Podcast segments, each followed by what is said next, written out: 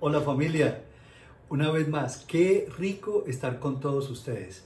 Qué buena oportunidad que Dios nos permite poder llegar a sus hogares y compartir estas verdades de vida eterna que alimentan nuestro ser, que realmente nos estimulan, que realmente nos encaminan y nos llenan de bendición.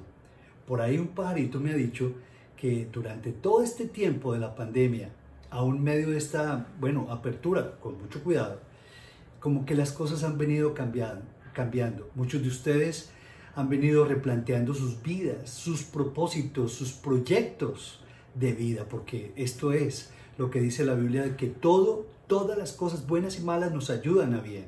Muchos de ustedes han reinventado eh, sus empresas, muchos de ustedes han permitido que el Espíritu de Dios toque esa fibra delicada de su ser que durante muchos años no habíamos permitido tocar.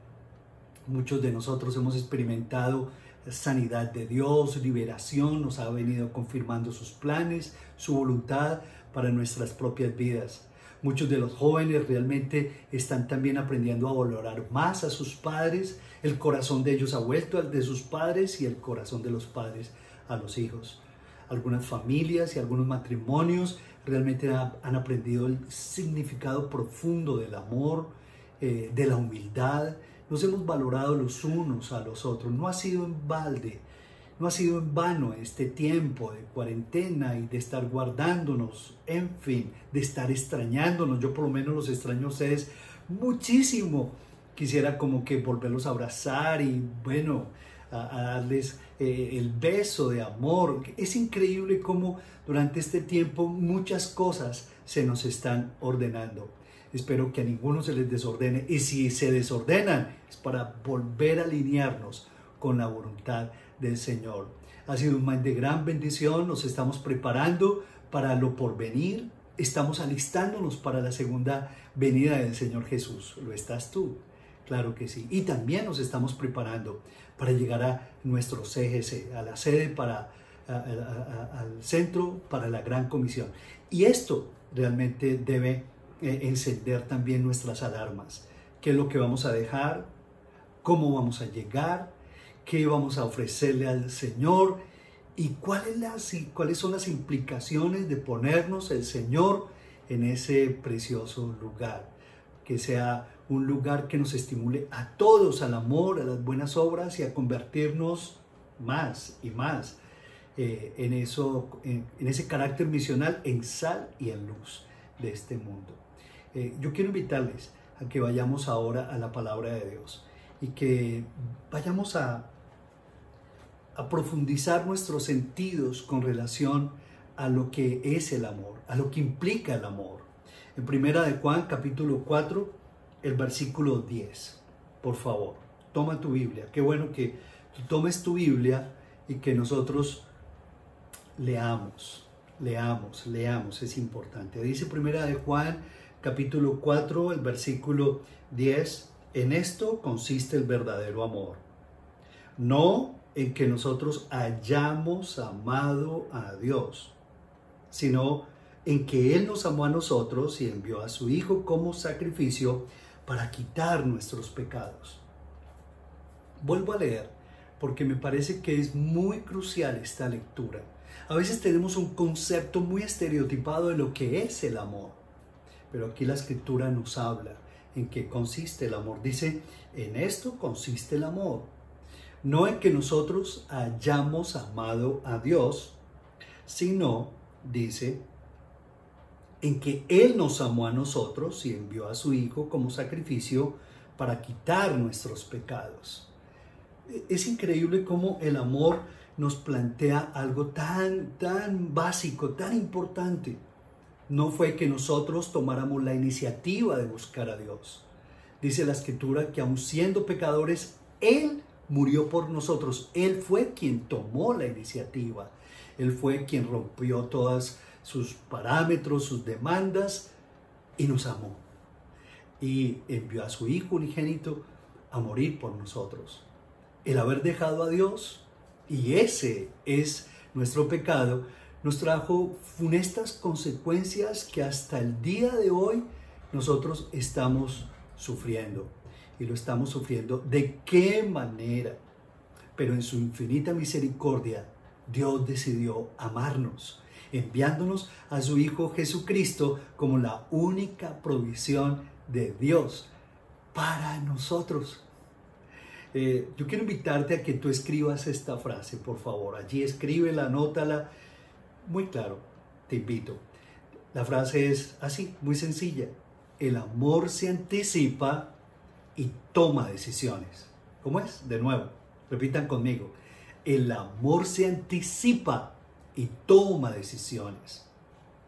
Hace casi dos mil años, eh, el Señor, viendo las consecuencias por, haber, por haberlo abandonado, el amor se manifestó hacia ti y hacia mí. Se manifestó el amor de Dios hacia nosotros, anticipándose. El Señor pensó en ti y pensó en mí. No le importó tu credo, tu raza, no, no le importó a Él tu religión, no le importó si eras eh, de tal partido político, de tal otro, no le importó si eras bueno malo, si eras pecador, si eras religioso, si eras católico, si, eras, si eres evangélico, si eres no le importó absolutamente nada al Señor. Él pensó en tu salvación, en mi salvación. Él pensó en tus necesidades, Él pensó en nuestras necesidades, decidiendo amarnos, aún siendo pecador, dice la escritura, Él murió por nosotros. El amor, como lo fue ayer, que no cambia, como Él, como Dios que nunca cambia, hoy se anticipa contigo. Hoy el amor se adelanta por ti. Hoy el amor te prevé, siempre, siempre te provee una salida. El amor se alista, el amor se prepara. Eso es, se anticipa el amor, pero también toma decisiones, que algunas de esas decisiones nos duelen. Y cuánto dolor realmente le causó al Padre Celestial la muerte de su Hijo Jesucristo a nuestro favor en una horrible cruz. La escritura dice en el siguiente versículo, primera de Juan 4, el versículo 11, dice, Dice, queridos amigos, ya que Dios nos amó tanto, sin duda, nosotros también debemos amarnos unos a otros. Debemos amarnos unos a otros. Eso fue lo que también hizo Jesús. Jesús realmente nos amó, tomó decisiones, se anticipó, realmente puso su carne en todo el centro de esa cruz. Allí puso su carne en todo el centro del asador, por ti y por mí. Y eso también nosotros debemos aprender. Debemos aprender a amarnos. Debemos aprender a anticiparnos al otro, pensar en el otro. Pensar en que si le está doliendo, yo cómo puedo como que amainar, disminuir ese dolor. Pensar que si el otro está necesitando tal o cual cosa, ¿Yo qué podría hacer para anticiparme y proveerle? Eso fue lo que el Señor hizo, pensó en nosotros. Y eso es lo que también Dios quiere que nosotros hagamos unos con otros, anticiparnos y tomar decisiones e iniciativas. El versículo que acabamos de leer es muy claro, porque nos aclara de que eh, no fue que nosotros lo amamos a Él, sino que Él nos amó a nosotros. ¿Tú crees que lo buscaste? Con todo respeto, déjame decirte, no fue así. El Señor se las ingenió. Con lazos de amor, Él te fue seduciendo hasta traerte al pie de la cruz, hasta revelarte el gran impacto del amor de Dios que te salvó, que te redimió. Se hizo hombre por ti, se sacrificó por ti. Nosotros le amamos a Él, dice la Escritura, porque Él nos amó primero. Que no nos quede duda que la iniciativa toda, toda, toda, como el trabajo de la cruz, como el trabajo de la salvación, absolutamente todo fue un trabajo exclusivamente de Él. Vamos a leer en Mateo capítulo 1, 18. Nos vamos a, a ir entrando en, esta, en este tema tan, tan especial. Mateo capítulo 1, el versículo 18 dice, este es el relato de cómo nació Jesús el Mesías.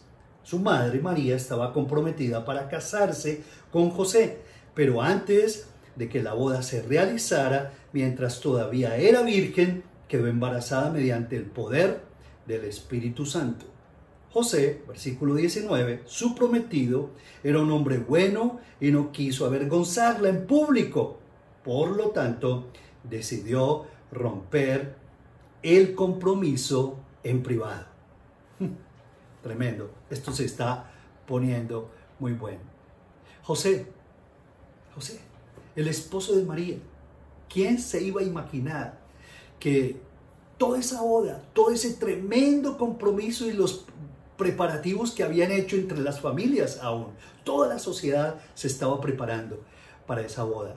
Pero ¿quién se iba a imaginar que María resultara en embarazo? ¿Y quién se iría a imaginar que José no era el padre de esa criatura?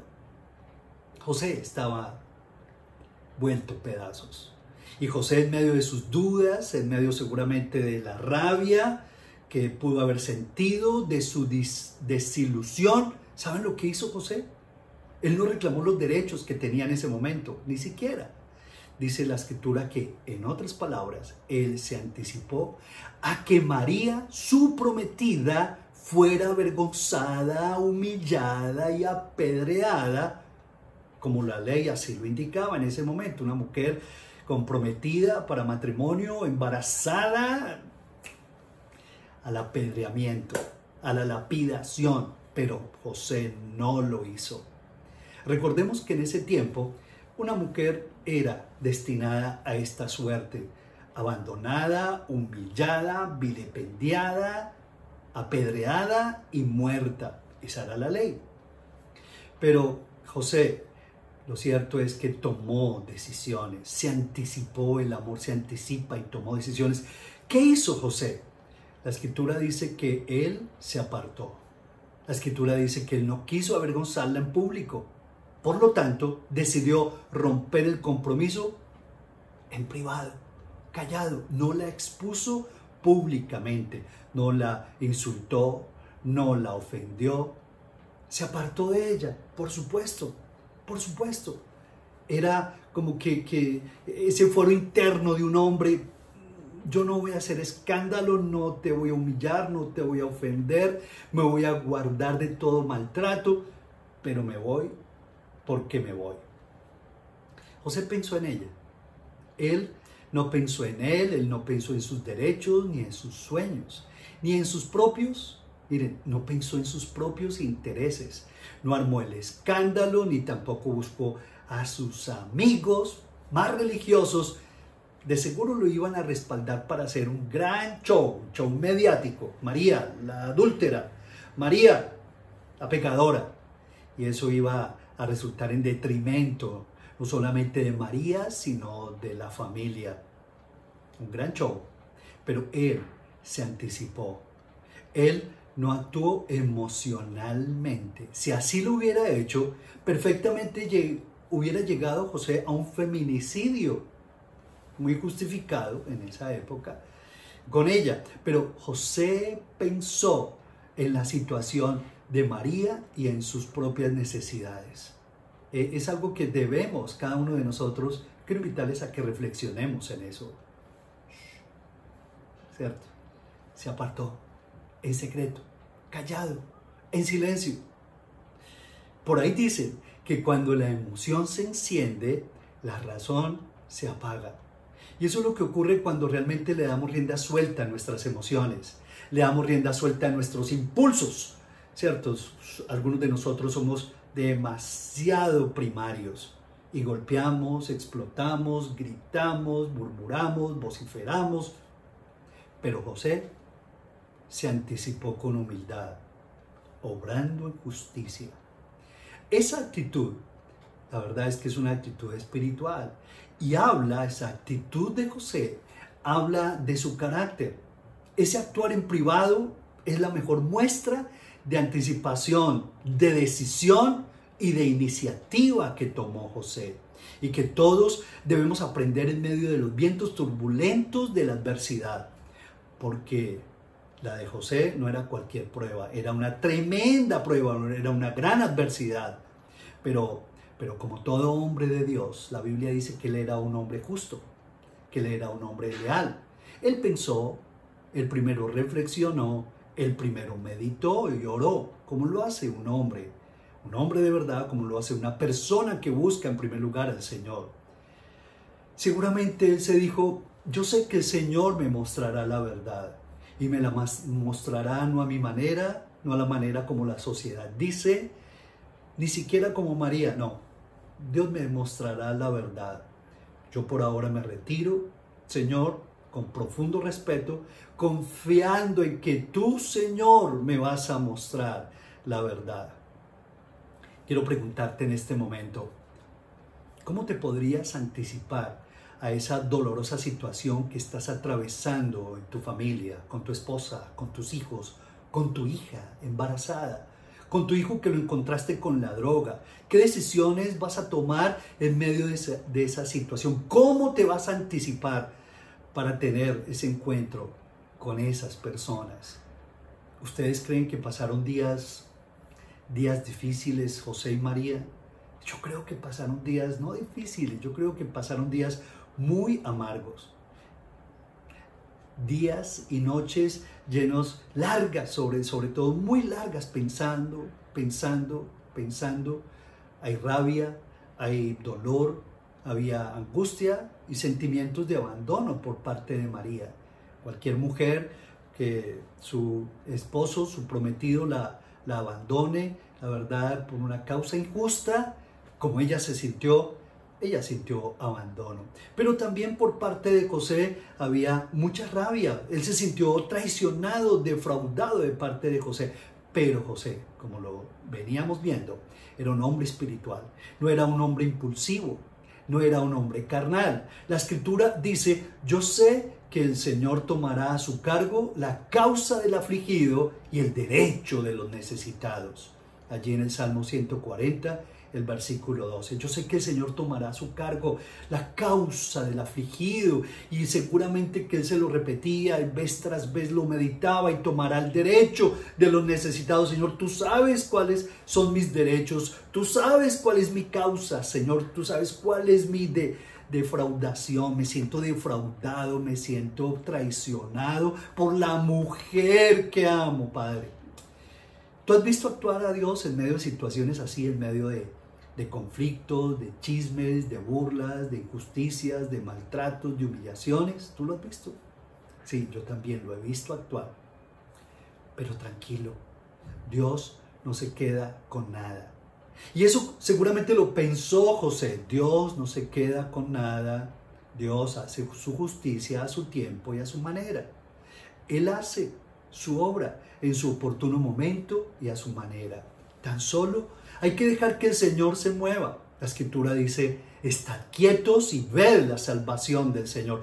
Muchas veces en la Biblia Dios se lo dijo a su pueblo, al pueblo de Israel, un pueblo idólatra que había caído en la idolatría, que había caído en la infidelidad. Pero muchas veces Dios le decía, tranquilos, tranquilos, están, están, estén quietos y vean la salvación que yo tengo para ustedes. Muchas veces se lo dijo y muchas veces, todas las veces, el Señor se los cumplió. Nunca dejó caer a tierra ninguna de sus promesas.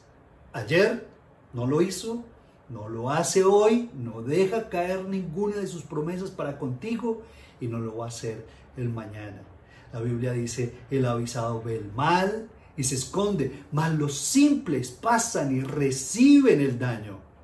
No te metas en la candela por tus propios impulsos. No te metas en rencillas y en peleas, en disensiones que no valen la pena. Dios es contigo. Si el Señor es contigo, ¿quién? Si, si el Señor es conmigo, ¿quién contra mí? Dice la escritura. Ten cuidado porque te puedes quemar. No tomes tampoco la justicia en tu propia mano, aduciendo que nadie te defiende y que solo tú puedes tomar la justicia en tus propias manos. Deja que el Señor realmente tome la justicia, tome tu cargo. pelee por tu cargo, pelee por tu causa el Señor. El versículo 20, vayamos por favor, porque esto se pone mejor. Dice, mientras consideraba esa posibilidad, dice la escritura, un ángel del Señor se le apareció en un sueño. José, hijo de David, le dijo el ángel, no tengas miedo de recibir a María por esposa, porque el niño que lleva adentro de ella, dentro de ella, fue concebido por el Espíritu Santo. José, ven para acá, quiero revelarte, quiero mostrarte, quiero comunicarte la verdad. José estaba muy firme en la decisión de abandonarla y de dejarla en medio de su dolor, de ese sentimiento de traición. Pero el Señor cuando lo vio en esa actitud, cuando lo vio anticipándose, pensando en ella, cuando lo vio a él asumiendo el dolor, sufriendo ese impacto, sufriéndolo espiritualmente, no tomando venganza en sus propias manos, el Señor le gustó esa actitud, porque eso es confianza en Dios. Y entonces le dijo, mira, tranquilo, no, no, no. No sigas para adelante con esa decisión de dejarla, porque lo que hay en ella, lo que, porque el niño que lleva dentro de ella fue concebido por el Espíritu Santo. La escritura dice en el versículo, en el versículo 20, cuando, perdón, en el versículo 24, dice, versículo 24, cuando José despertó, dice, luego de esa manifestación de Dios, hizo como el ángel del Señor le había ordenado y recibió a María como esposa. Mira, la verdad es que él recibió manifestación de Dios. Él entregó al Señor su causa, su carga, su aflicción. Y Dios realmente veló por él también se anticipó, le advirtió, se manifestó a él. Cuando, cuando José despertó de ese momento de manifestación de Dios, de ese sueño, la escritura dice que José hizo como él le había ordenado. José, un hombre que amó. Qué gran testimonio y ejemplo de anticipación y decisión. Dios se manifiesta en todos aquellos que aprenden a depositar y que deciden depositar su confianza en Dios, su justicia en las manos de Dios. Porque es mucho mejor entregarle esos derechos en las manos de Dios que entregárselo a la justicia de los hombres. ¡Wow! Porque la misericordia de Dios va actuando en la justicia de Dios. Él tiene otros estándares para sopesar la justicia por su misericordia. No es alcahueta, no hay impunidad en Dios. Pero Él actúa con absoluta y perfecta justicia, no como la justicia de los hombres, sino con la justicia de Dios. El amor realmente se anticipa. El amor toma decisiones, cuida del otro, piensa en el otro. Qué maravilloso saber que Dios se anticipa contigo, se anticipó contigo, enviándote a Cristo Jesús como la única provisión de tu salvación. Él pensó en ti. Cuando yo pienso en, que mis seres queridos piensan en mí y piensan en mis necesidades y cómo ayudarme y cómo proveerme y cómo anticiparse conmigo, la verdad yo lo doy gracias a Dios por eso. Y cada vez que mis hijas me dicen, papi, mira esto, recuerda aquello, mira tu espalda, mira tu estómago, mira tantas cosas hermosas. Y cuando Claudia también me hace anotaciones con relación a mi propia vida, yo le digo, gracias Dios, gracias Señor. No es que me estén molestando, ni me están haciendo la vida imposible, sino Señor que se están anticipando, me están cuidando, están velando por mi vida. Eso es amor, anticipación, pero también toma de decisiones e iniciativas. Algunas de ellas duelen. ¿Por qué? Porque amar también duele y tiene experiencias de dolor. Pero eso es tremendamente formativo. Quizás esta pandemia te está llevando a experiencias de dolor, pero eso es amor. No es aguantar en tu carne, no es sacrificarte. Uy, qué, cruz tan pesada, mi esposa, mi esposo, este familia, este hogar. No, no, no, no, no, no. es hacerlo en el Espíritu, es decirle al Señor, gracias Señor porque me duele, Señor, estar haciendo estas diligencias y estas otras y estar trabajando y me duele perdonar y me vuelve, y me vuelve a doler volver a perdonar y volver a creer y, y volver a insistir y volver a abrazar, Señor, pero en el nombre de Jesús, Señor, gracias porque todo lo puedo en Cristo que me fortalece. Las experiencias de dolor también forman tu carácter y te llevan a que tú aprendas a amar a los demás, no simplemente a servirte de los demás y que los demás giren alrededor de tu vida supliendo todo tipo de necesidades, sino que también el amor tiene experiencias formativas de dolor. No te resistas a, a soportarlas porque eso es formativo. La Biblia nos enseña algo poderoso. Y así como Dios le reveló a José la verdad de María y la verdad de esa situación, a ti también te va a revelar la verdad con relación a tu hijo. No te desesperes, a tu negocio, a tus socios. No te desesperes. Dios te va a revelar la verdad de esa situación. Te va a revelar la verdad de tu esposo, lo que está ocurriendo allá dentro de ese corazón, a veces tan cerrado. Te lo va a revelar. Ahora, es necesario que tú se lo permitas, pero si tú tomas ese lugar tomas ese control, el Señor como que se va a apartar y va a decir, no, mira, toma tú el control, o lo tomas tú o lo tomo yo. Y el Señor te va a revelar la verdad, dándote paz, peleando por tu justicia, haciendo tu justicia, echando adelante tu derecho y tu causa. El Salmo 25.14 dice algo hermoso que siempre lo llevo aquí en mi corazón. Dice, la comunión íntima del Señor es con los que le temen y a ellos les hará conocer su pacto. A ellos les hará. ¿A quiénes les hará conocer su pacto? A aquellos que realmente deciden tener una comunión íntima con Dios. Y de ese tamaño era José. De ese talante y de esa estirpe era José. Y de ese talante y de esa estirpe y de ese talante y de ese tamaño eres tú en el nombre de Jesús. Una persona que sabe tener comunión íntima con Dios, que no se conforma con, con la visión de los demás, con los mensajes de los demás. No, se transforma porque ha aprendido a llevar su cántaro vacío todos los días a la presencia de Dios para que Él lo llene con su palabra, con sus palabras, con su amor, con su Espíritu Santo, con su revelación y con su verdad. José fue un hombre que obedeció al Señor.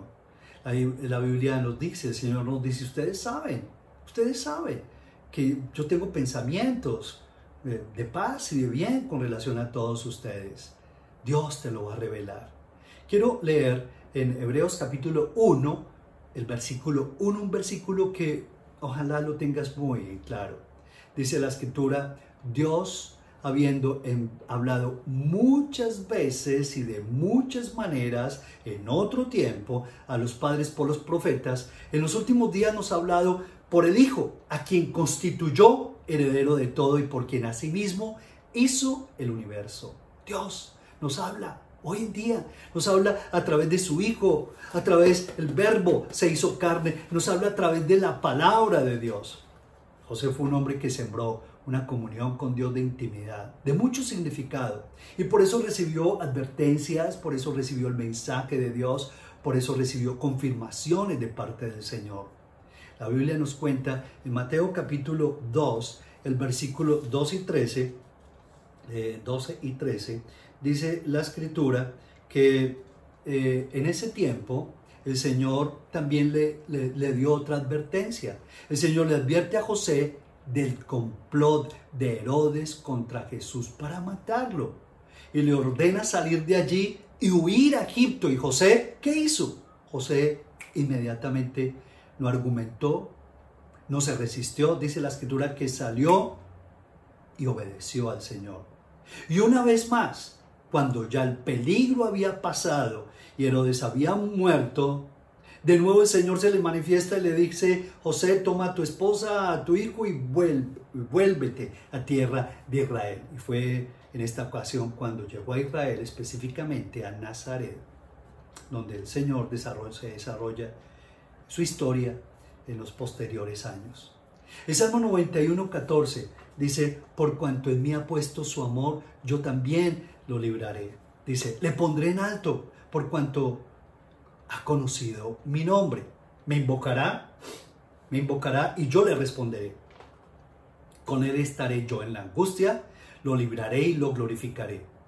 Lo saciaré de larga vida y le mostraré, dice, mi salvación. La pandemia puede deformar tu concepción de iglesia. Mucho cuidado. Puede deformar tu concepción de la célula. Ya como que las cosas son distintas. Seguramente no vamos a volver a la normalidad que teníamos. Pero tenemos que tener cuidado. Porque esto también tiene riesgos profundos de deformarnos lo que es la iglesia, lo que es la congregación. El valor tremendo y absoluto de estar teniendo comunión presencial los unos con los otros, el valor de la célula, el valor de la esposa, el valor de la familia, el valor de la nación, el valor de ser agente de cambio. Pero tu comunión con Dios es la única garantía para que tú permanezcas en lo que Él quiere. Eso es algo que realmente no nos podemos conformar a que siga siendo virtual. Yo no puedo tener una relación y comunión virtual con Dios.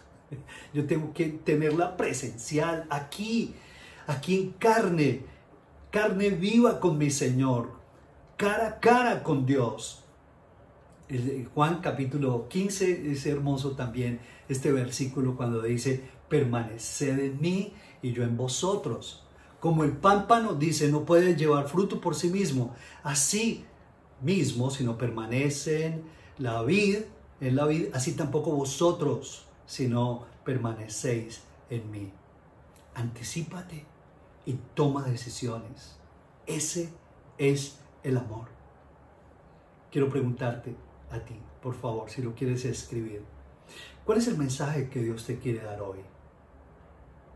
¿Cómo podrías aplicar este testimonio y esta gran enseñanza a través de José?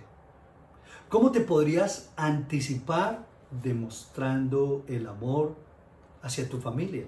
En lo que están viviendo hoy en día. No sé qué están viviendo ustedes, pero ¿cómo te podrías anticipar para suplir necesidades, para proteger, para salvaguardar, para proveer?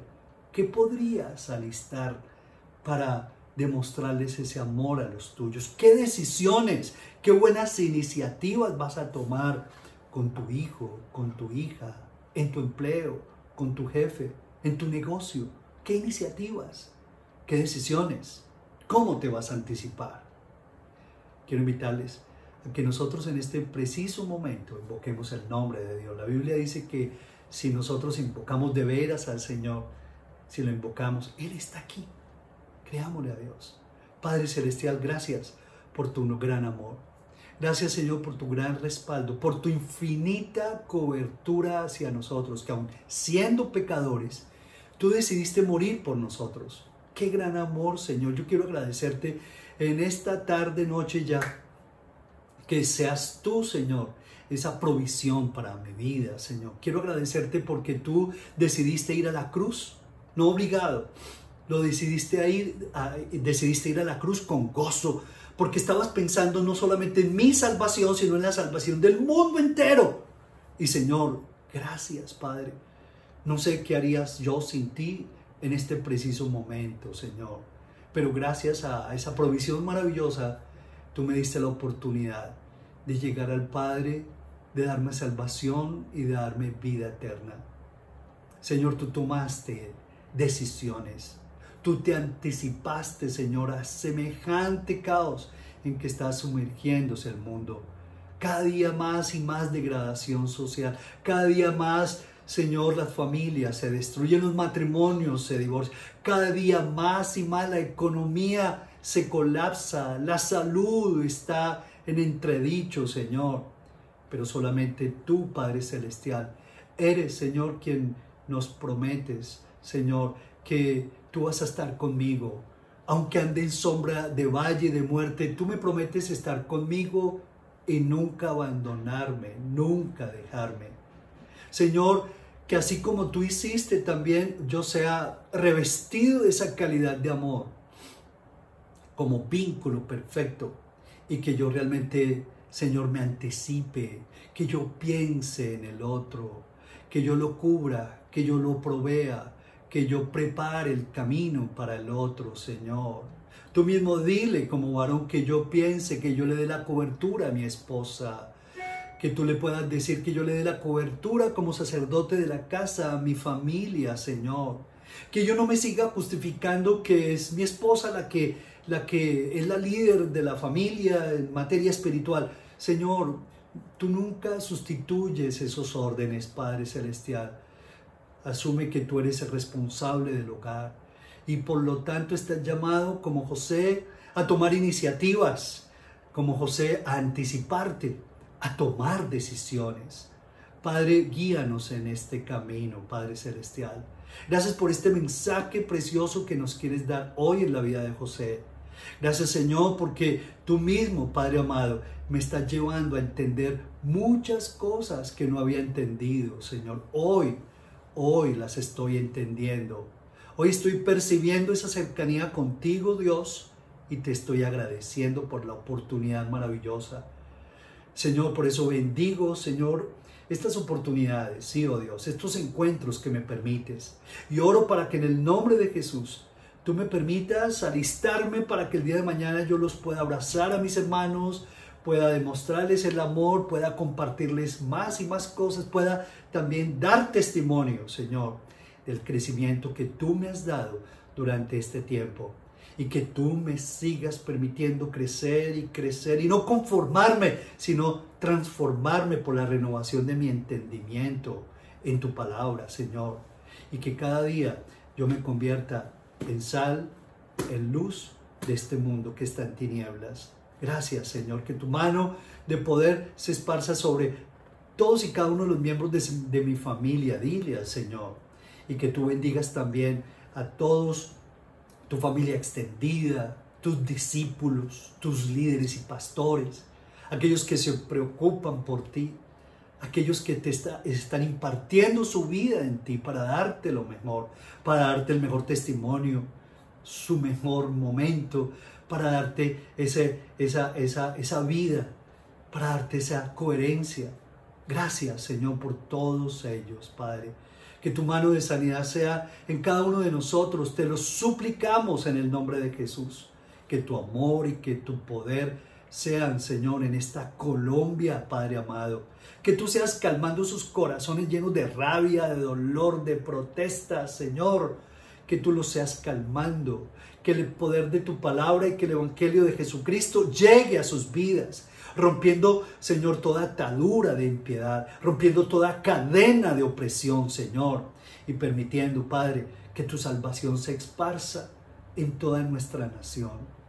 Amado Dios, oramos, Señor, para que tú nos permitas, Señor, tener encuentros responsables, que nos permita, Señor, comenzar a listarnos también para esos encuentros, Señor, teniendo cuidado de nosotros mismos y de los demás. Llévanos, Señor de la gloria, a disfrutar este tiempo en el cual nos estamos alistando para llegar al CGC, Señor, el centro para la gran comisión. Llévanos, Señor, a ver tu gloria. Y gracias por toda la provisión que tú nos sigues dando, Señor, para que todas sus obras se terminen de la mejor manera, Padre. A ti la gloria y la honra, que la bendición de Dios el Padre, que la gracia de Cristo Jesús y que el poder del Espíritu Santo vaya con todos nosotros en Cristo Jesús. Amén. Dios los bendiga. Un abrazo. Los amo a todos. Besos. Bye bye.